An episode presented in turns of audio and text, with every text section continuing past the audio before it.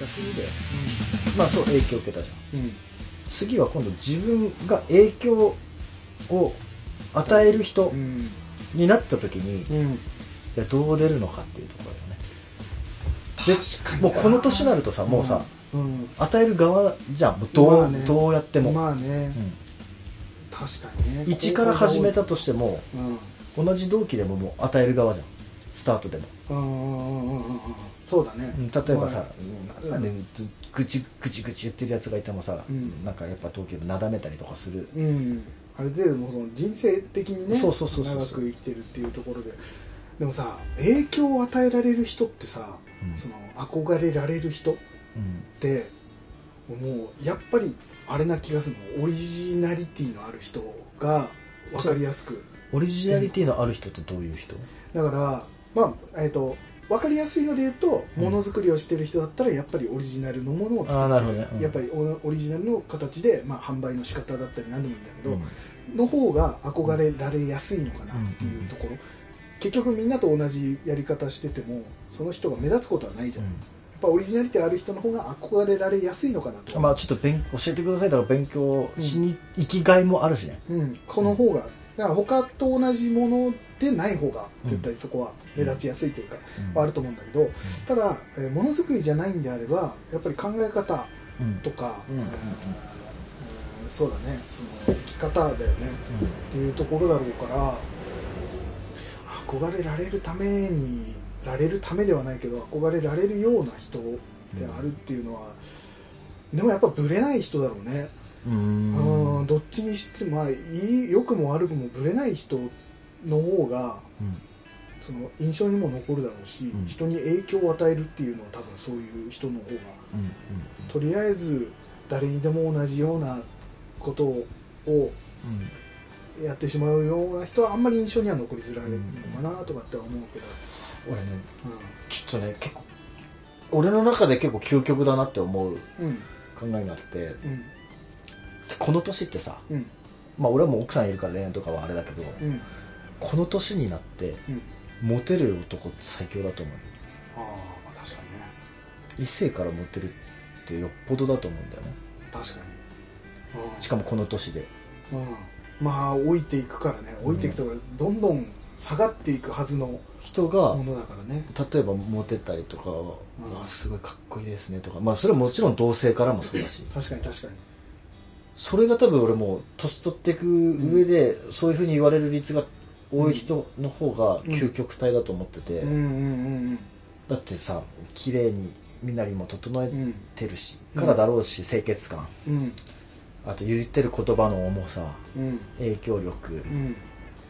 人を育てるうん。何がしとかっていうのは全部バランス整って初めてそういうわけじまあねそうだね、確かにな。そのモテるってそういうことだね、ゃんそういう人にはなりたいよね。そうだね。いい人だけではさうん。あれだし、まあね。かといってビシビシタイプだけでもダメじゃん。うん。そうね。なんかその辺でさあれってそのさ、うん、自分はこうこうあろうっていうさ、うん。こうであろうこういう風な人間でいたいっうんていうなんか信念的なものはある？なんかさある。これをこれだけは絶対ある。一個だ自け分はこれでいこう。ある？一個だけ持ってれば、うん。でそれがブレなければ、うん。大体いける。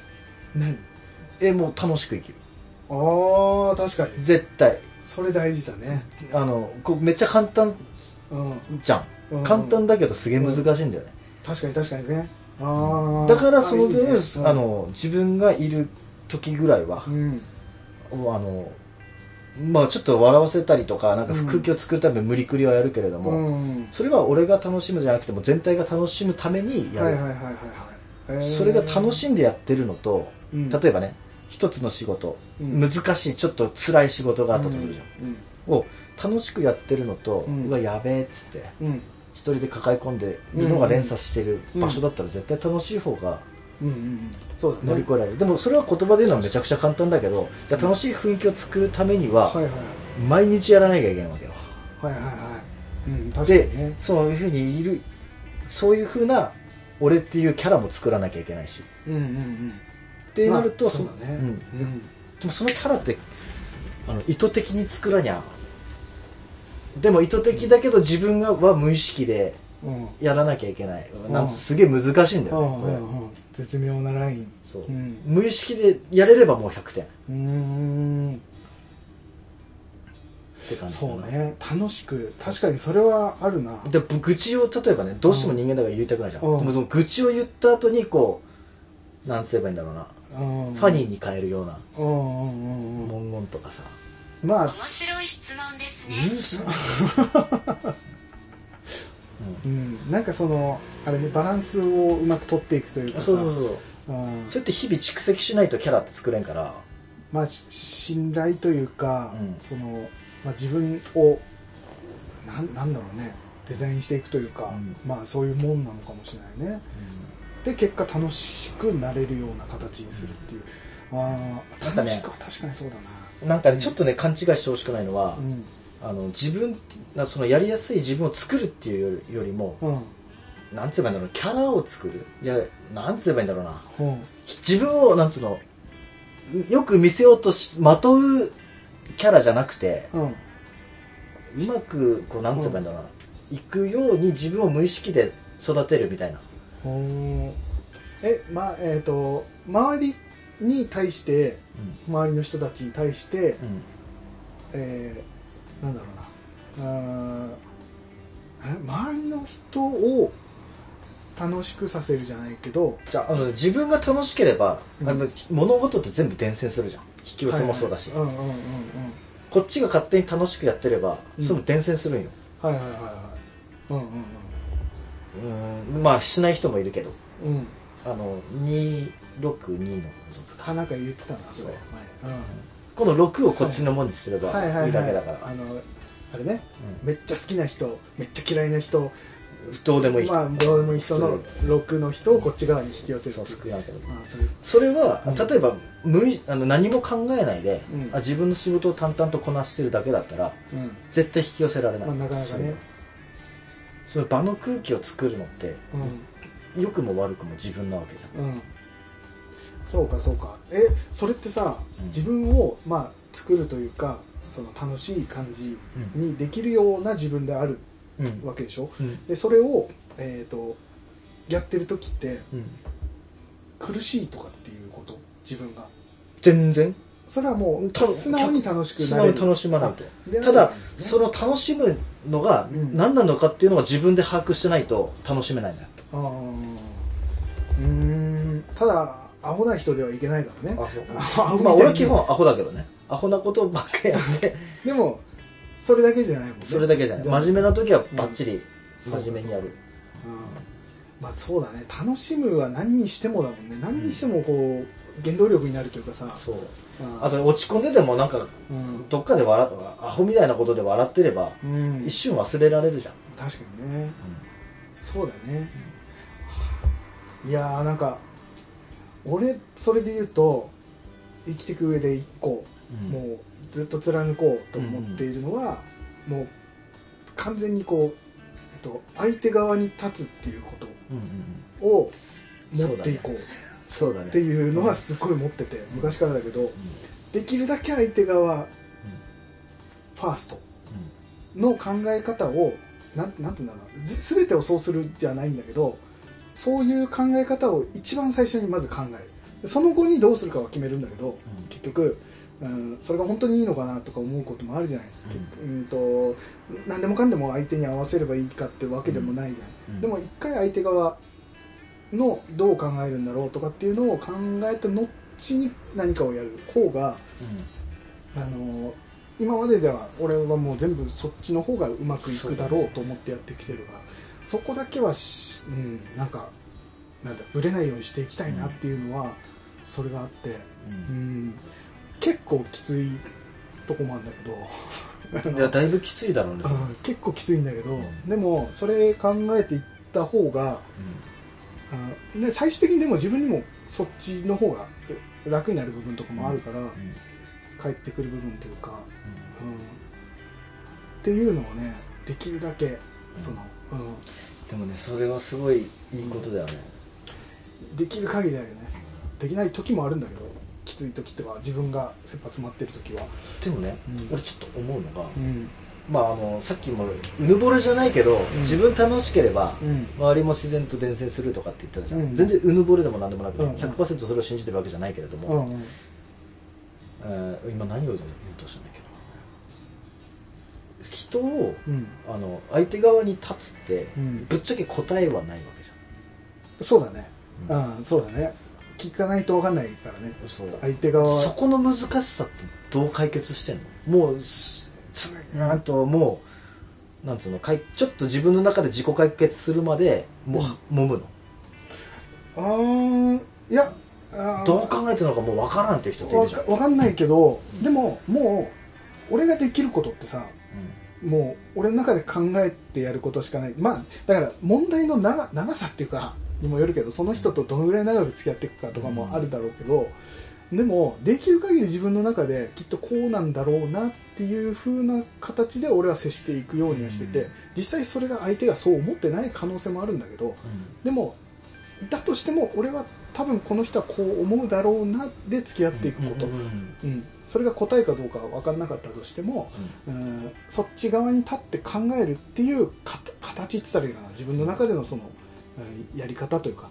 でいくことで、うん、もしかしたら間違ってたらそこは多分衝突することもあるんだろうけど、でも相手側に立つっていうこのスタンスというか、を持ってることでまず相手に歩み寄ろうの気持ちうんだから、結果的に別に悪いことにはならないことの方が多いかあなるほな。ど、えその相手側に立ってうん。うんハッピーエンドバッドエンドも一応想像するの？ああそこまでは想像しそない。もうこまでは想像しない。基本ハッピーエンドしか想像はしないけど、できればうまくやりたいからっていうのはあるんだけど、でもそれがうまくいかない時もやっぱり相手はいや俺そんなことを思ってない。まあ直接的にそれを言うわけじゃないんだけど、うん。きっとこう考えてるかなっていう形で俺はその人に対処していくけど、うん。相手からしたらいやいやいらねえよそんなのって言われることだってあるから、そうなればあそこはもうしょうがない。間違ってたわけだから、うん。あごめんごめん。で、まあ、話し合って分かるなら分かるでいいし、でもまず一番最初のなんだろうなその、えー一発目のアタックは相手側はどういうふうに考えるのかなっていうところで考えて俺が思う相手がいいと思うものを差し出すっていう感覚かああなるほどな、ね。うん。それがダメだとしても相手のことを一応考えるよっていう感覚では、うん。そういうスタンスというかね構え方というか。でいることは大事にしていきたいなっては思う、なるほどね。そうそうそうそう。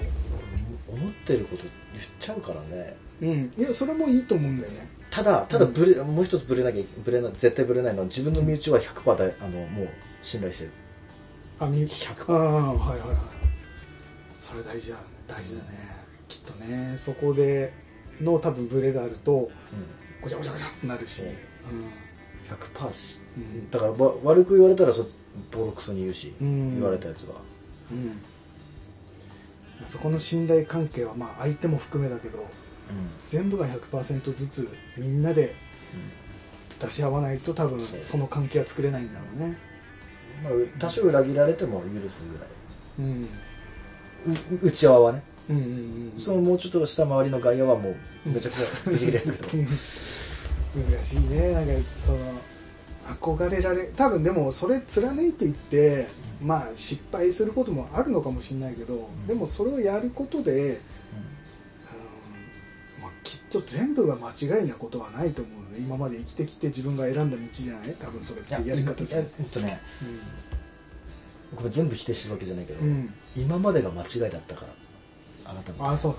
だあ何も考えないで生きてきたああ今改めてそういうふうに考えるまあうデザインやり始めようってなった時から始め考え始めた全部のターニングポイントってそこからなんだよ、ね、そこあたりから。うんちょっとリセットしたいってわけじゃないけども、うん。これ自分でやるって今まではそのやっぱ雇われたりとかして、うん。まあ、その時間いればお金ももらえるし、うん。残業すれば金も余計もらえるし、うん。とかっていうベクトルでしかなかったんだけど、じゃあはい用意スタートしますってなった時に、いうん。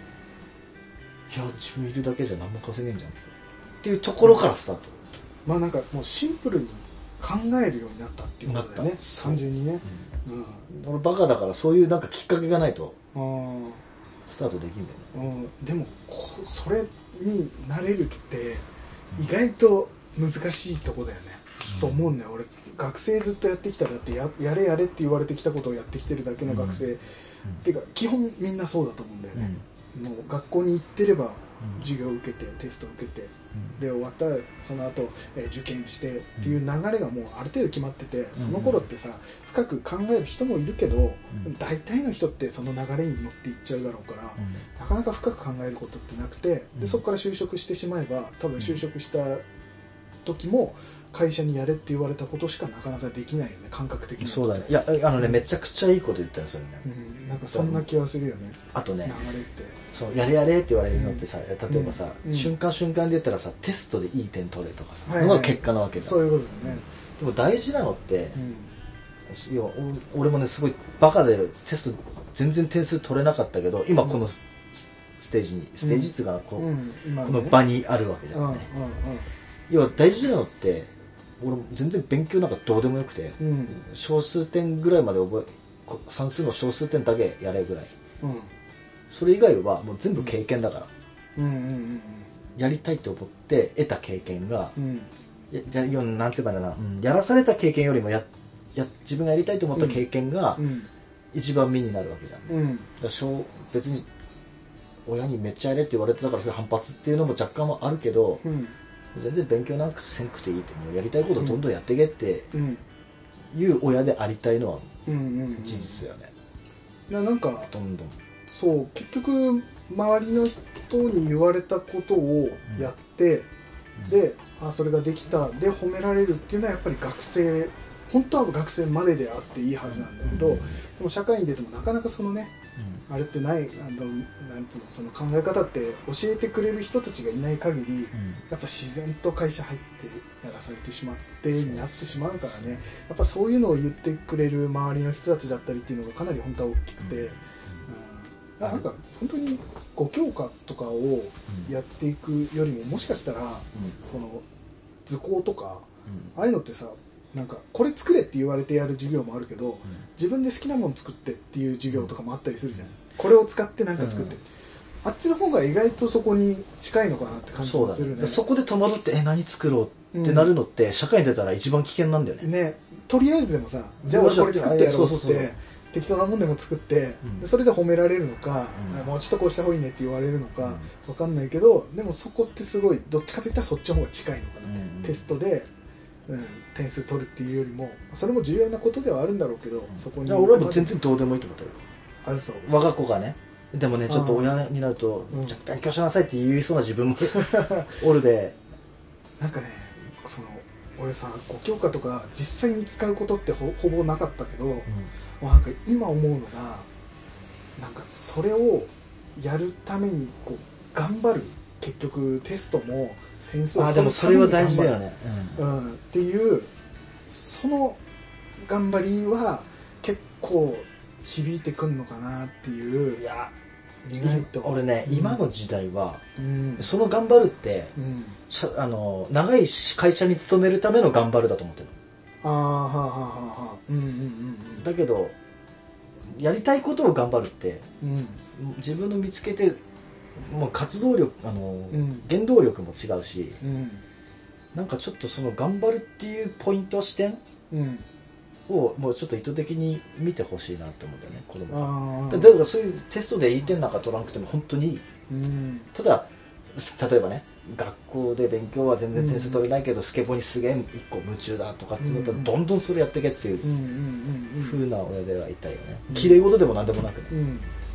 まあ、確かにねその応用力というかさそのあとは自分で考える力はすごい、重要というか多分社会に出た時に大きく影響してきそうな感じがするね。まあでもねやりたくないけど頑張んなきゃいけないところとっていっぱいあるかなんからねそれに関してはその集中力とかやりたくないことに対しても集中して頑張らなくちゃいけないとか。そう。うんそうん、なんかその納期に合わせてじゃないけど、うんうん。そその点数までいかなくちゃいけないとかそういうななんつうんだろうな。でもね粘りとか、うんなんかそういうのはもしかしたらあんのかなって感覚はあって、まあそれを選ぶのも自分だからね。そこ、うん、その辺はどっちなのかっていうのは分かんないけど。だからちっちゃい頃からもうこれやりたいっていうのを極めて極めてうん。磨きに磨いてうんやった方がうん。好きな方でやんなきゃいけないっていう方が活動力になると思うから、なんかもうスポーツ選手とかさのあの本当にオリンピック行く人たちって本当にちっちゃい頃からそれをさ、でも俺の思想ってちょっと危険なのがうん。あって、じゃあ好きなのやって磨いてやれうん。うんじゃあ挫折してその道立たれた時、の恐ろしさはあるよね。うん。だからそこもなんかもう一つプラスアルファでなんか教えておきたいところだよね、うん。こうなった時。そうなるとその学校で嫌だけども集中してやんなきゃいけないっていうのが、うん。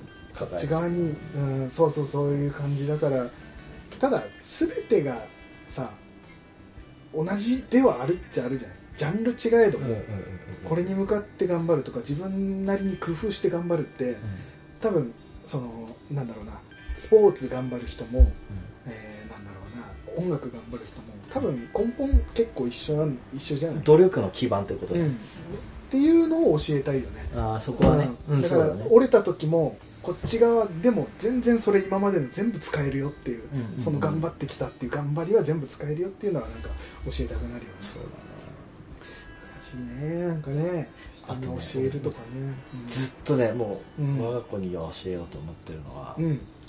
に日本ってさうん。多分知ってると思うけどうん。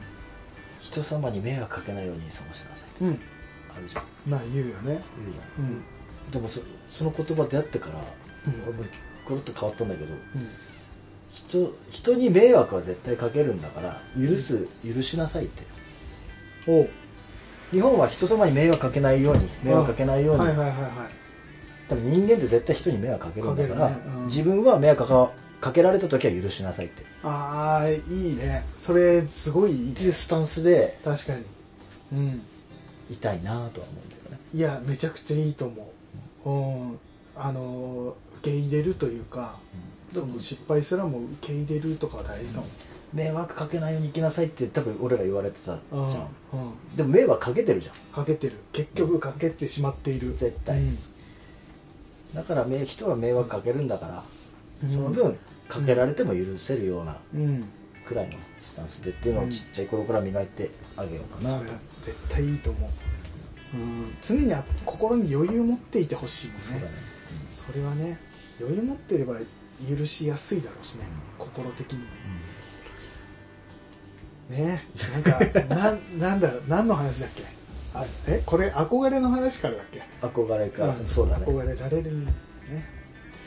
まあね面白い面白いなでもな。結局人間を作り上げてるものを。永遠のテーマだよねでも、うん。それって。で今後も多分どんどん出てくるかもしれないし、うん。そういうものが逆にでも出てきづらくもなんのかもしれないな、年重ねるとね。ちなみにさ、うん。俺すげえまあそれさっきの憧れてるっていううん。あれじゃないけど、すげえこの人すごいなって思ったうん。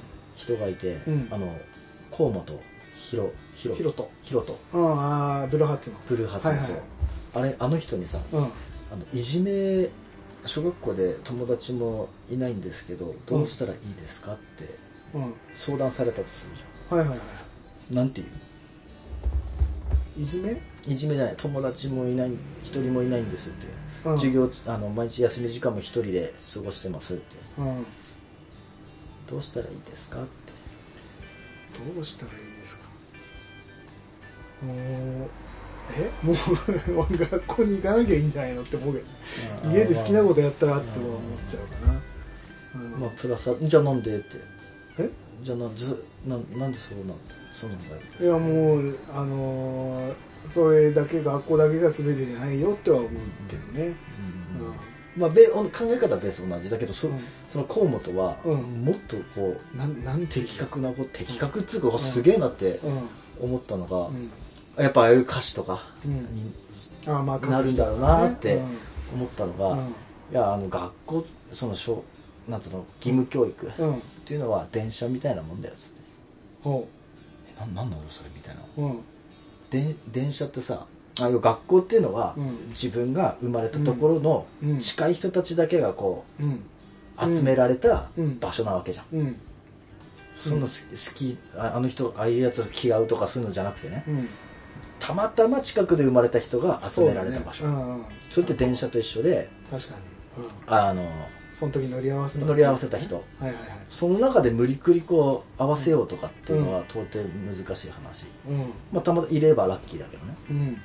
だけどあの、うん。じゃあ全然合わないから好きなことだけやってる。うん。って電車の中でできないじゃん。他の人もいるから。うん。だからそういう最低限のあの迷惑をかけちゃいけないとかっていうのさえ学んでればうん。今のうちにあのそのうん義務教育の中で友達ができなくてもいいんだよって。そこから巣立ってった時に好きな時ことやって気が合うやつらを作ればいいからうん。うん今その段階で一人でいるってことは全然おかしいことでもなんでもない。いははいはい。まあ確かにね義務教育っていうのはそういうもんだもんね、うん。集められて入れられる場所ではあるからね。確かそれ聞いた時にさ、うん。こんな答え多分もっと、もっと綺麗に答えてたよ、うん。ちょっと一瞬んパッと思い出したからううんまく言えないけど、うん。でもこんな風にこうなんつえばいいんだろうな。うん。電車だよって。えなんでって。言えるような人になりたいよね。まあ義務教育なんてバスみたいなもんだからね。ああ。うん。まあそのたまたまね乗り合わせた人それと一緒なもんで学校でそのたまたま出会った人たちだから、うん。そこで別にめちゃくちゃ仲いい友達なんか作んなくたっていいんだよね、よしこれあの差し替えとくわ。さっきのところで。う。うん。差し替えとく。よし。編集する側の。いやうまく伝わったかだけが心配俺いやでも分かる分かる。めちゃくちゃ分かる、ううん。ん確かになとは思うね、たまたま同じいやそうなんだ場所で。うん生まれた人同じ年の人たちが寄せ集めになっただけだから本当そうだわ。逆に気の合うやつがそこでゴロッといる方がおかしい。いや本当なんかさ、もうさ友達をいっぱい作るとかね友達と仲良くするが刷り込まれてるじゃん、うん。頭の中にさ、学校に入ったらそこで友達100人できるかなじゃないけど、うん。もうそれが刷り込まれてるから友達ができなきゃいけないみたいな、知らずのうちにハードルが作られてて、ん。でそのハードル超えられないといじめられてんじゃないかとか自分はダメなんじゃないかって思ってしまう人が出てきてしまうっていうのは、うん。もう完全な刷り込みだもんね。それを確かに電車で例えられたらああ確かにな別にそこで仲良くなんなくたっていいかって思えるもんね、で別にそこで電車で行き着いた場所でなんかね自分の本当に合う人たちとあそう。出会えればいいだろうし。そうだね。うんまあ、よく映画とかでさ比喩表現で電車って、うん。あの人生に例えられることが結構あるんだけど、うん。うん。だからなんか電車の中でこう乗り合わせてきた女の人がいてとかでその人は実その、まあ、比喩表現として本当にそのえーパートナーになるとかなんか人生自分の人生に乗ってきたうん。その、一生の人生を歩むパートナーだみたいななんかそういう比喩表現とかに使われたりするんだけど、まあそういう感覚だよねもうね今のうん。その電車みたいなもんだっていうのはめちゃくちゃ面白いね。それがポンと出てくるっていうさ多分もう何度も思ってたんだろうねそういうことをね,、きっとね。だからそう考えると浅いなってまだ。な多分そうだろうね。自分の中でさいろんな考え方していったら多分何か聞かれた時にそれが引き出しというかね、そうだね。うん出せるんだろうね、うん。うん。しかも河本大翔もさまだだって50ぐらいでしょ、多分50ちょっととかそれこそまっちゃんと同い年じゃないかな、うん。違うなんだけどそのぐらいでもその多分インタビューを答えた時とかうん。ってもっと若いわけじゃん、多分若いと思う。だから俺らはもう近い年齢ぐらいになってるわけじゃん、うん。きっと。言える？っていうねそれ。言えないわ、ね。でもいろんなもんやっぱ見て感じないといけないだろうね、そう。うん、で自分なりの考えを持たなきゃいけないんだね多分ね。そうだねいやでもねでもなーうん、がん背伸びして頑張ってんじゃあ比喩表現でうん、違うの言っじゃあ人生とタクシーみたいな感じでとか、うんなんかわけわからんこと言って、なんか着地点俺は見失いそう。な多分 俺それを何言ってんだっけ？ってうん途中でね。うん。いやだ多分それを言った時にけうん。あの言うことは多分できなくはないと思うんだけどそこに説得力があるかどうかが問題だよね。そうだね。こいつ何言ってんだって思われてしまったらやっぱ、うん、あこの人が言うなら確かにって思わせるぐらいの説得力だよね。貫禄というかを養っていかなくちゃいけないというか自分の中のそれをね作り上げていかなきゃいけないんだなと思ううん。と思うとまだまだだね。そうだね。やらないといけないねいろんなこと。あとねうん。あのミスチルの桜井さんが言ってたのが、うん。なんかタクシーに乗り合わせた時のうん。運転手がお結構おじいちゃんで、間違えうんたりとかしてうん「ごめんなさいねあのもう年も取ってうん。あの覚えるのもなかなか難しくて」って言った時のアンサーも、もう感動したんだけどうん「いや全然大丈夫ですよ」って。年を単ページみたいなもんですよねみたいな、う。んなんだなんだと思ったら、うん。年取るといろんなことがこうさうん。蓄蓄積されていくじゃん。うん。ででっかい辞書みたいなのがあって、うんそこから思い出すのってさもう辞書引くみたいなもんでさ、まあ時間かかるじゃん、はいはいはいはい。その時間かかればかかるほどこういろんな経験をしてきたってことですよね、うんみたいな人生単ページみたいなもんですから全然大丈夫ですよ。みたいなこと言えるって話だよね、えーしかもさそれがさじいちゃんだからさ、うん。じいちゃんに合わせたタウンページっていう言葉をチョイスしてるところがすごいね。そう、わかりやすいね。うん。うんそのタクシーもそうだしね。ば住所とかもね。ね。うまいね。そういう人になりたい。そうなんだ。俺今ポンとさ、今それ聞かれた時に俺なんて答えるのかなってね、想像したらさ「大丈夫ですよナビがあるんで」って。これからはナビがあるんでって言いそうだもんうん。なるほどね。もう若若若者に任せていいんですよ。ああそういう意味で、ん。比喩表現ナビっていうのはあそういうことね。はい、うんそう。それすらももう大丈夫ですよ。おじいさんもナビに従ってあとは行くところに行ってください、でも一歩間違えるとちょっと臭いおうん、人間になりそうだよね。そうそう難しいね、うん。それもね。だからだから人なんで結局うんそうだね。桜井さんが言ったからうすごいんだよやっぱり。んうん。